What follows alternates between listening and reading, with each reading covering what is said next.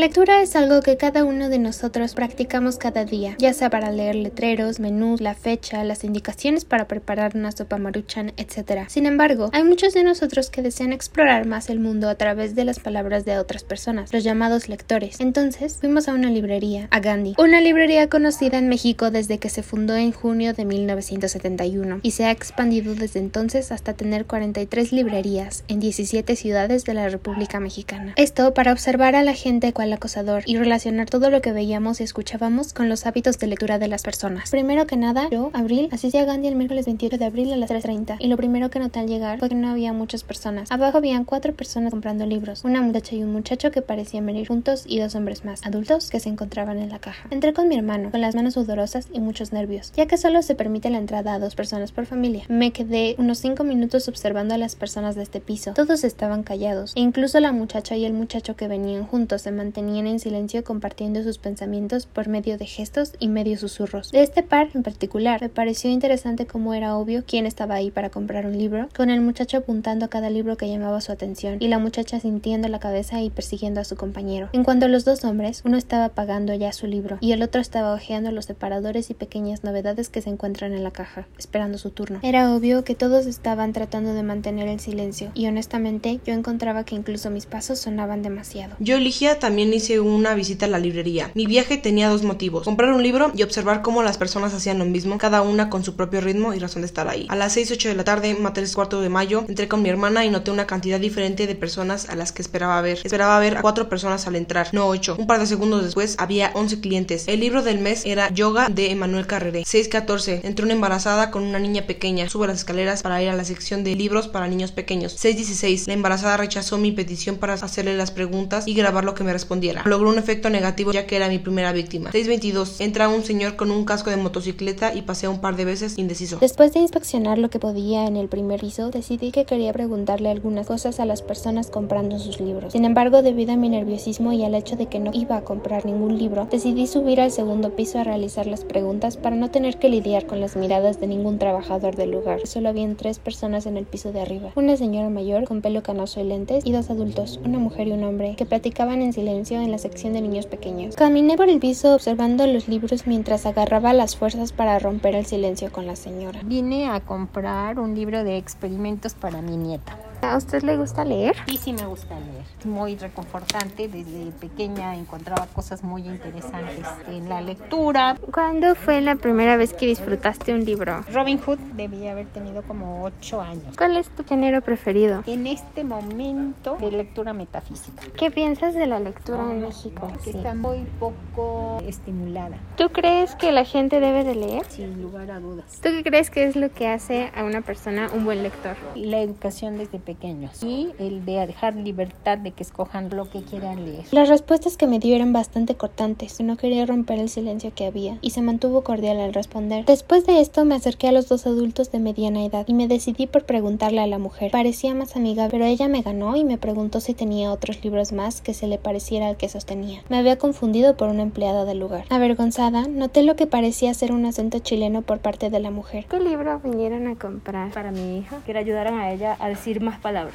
¿Cuál es tu género preferido? Que me gustó mucho la historia política de los países, guerras. ¿Cómo han cambiado tus hábitos de lectura desde la pandemia? He leído más, no tantos libros, pero sí he leído cosas en internet. ¿Qué piensas de la lectura en México? Que está bien apoyada, hay muchos lugares donde te venden libros, intercambios de libros, gente que vende libros que haya leído y los vende muy económicos y eso incentiva a la lectura de las personas. ¿Tú crees que la gente debe de leer? Claro, debes de leer para tener conocimientos, debes de leer. Si no lees, eres una persona ignorante, porque la lectura te abre tu mente a entender muchas cosas del mundo. ¿Alguna vez has intentado invitar a alguien a que lea? Por supuesto, a mi amigo, que le estoy invitando a que compre un libro y por eso me lo traje a Gandhi. Algo que me llamó la atención de lo que me respondió fue que le gusta leer historia. Siempre pensé que era el género más odiado viendo cómo nadie parece conocerla. Sin embargo, según el diagnóstico de prácticas de lectura en niños y jóvenes en México realizado por la Comisión de Biblioteca y Asuntos Editoriales del Senado de la República, la novela es es el género más popular entre los mexicanos, leído por cerca del 36% de los lectores de libros, seguido por los temas religiosos, los cuentos y la historia, por lo que su elección no parece ser tan impresionante como pensaba. Ya al haber agarrado inspiración de querer preguntarle a más personas, bajé las escaleras en busca de más entrevistados, pero en cuanto bajé, noté que solo había una persona restante, un muchacho alto y de lentes, que ya llevaba bajo el brazo un libro. Le hice las preguntas luego de observar unos segundos y me dio la impresión de que él se encontraba más nervioso que yo. Bueno, ahorita vine a comprar un regalo. No sé,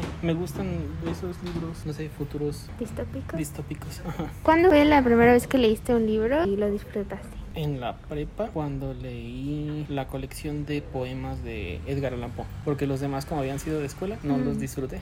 ¿Cómo han cambiado tus hábitos de lectura desde que empezó la pandemia? Se potenciaron.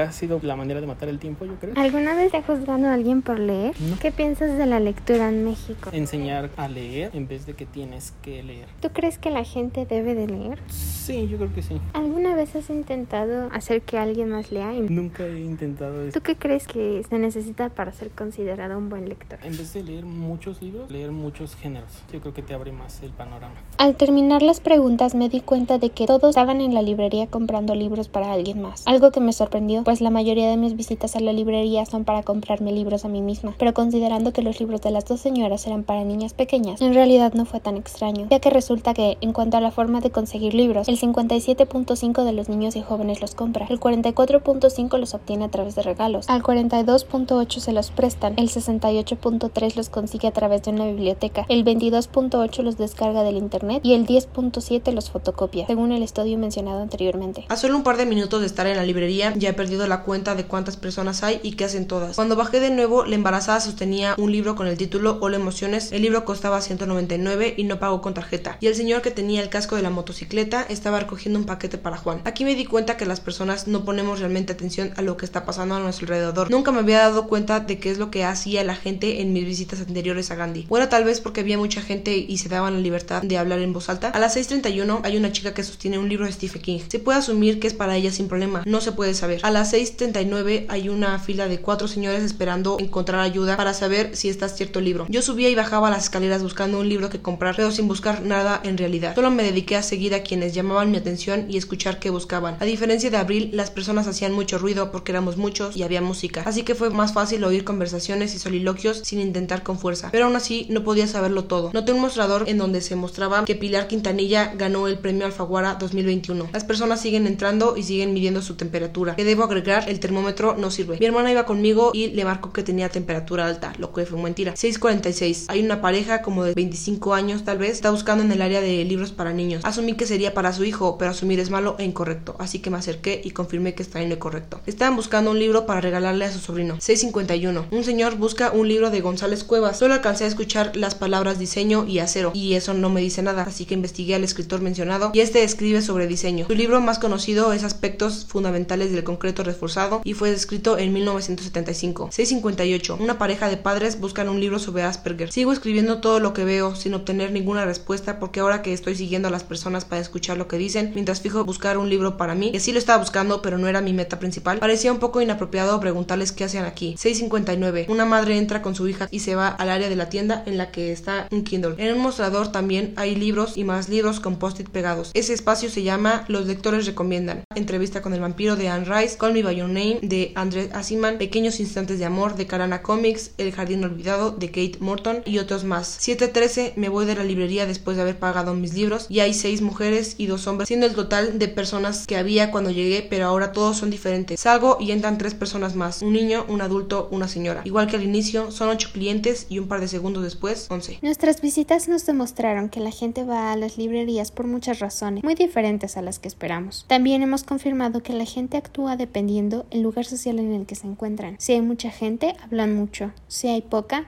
mientras menos ruido mejor. La comunidad lectora es muy amplia y hay muchos tipos, con costumbres diferentes, géneros preferidos muy variados. Y aunque puedan gritar el libro que están comprando, nunca se sabe realmente quiénes son hasta que se pregunta.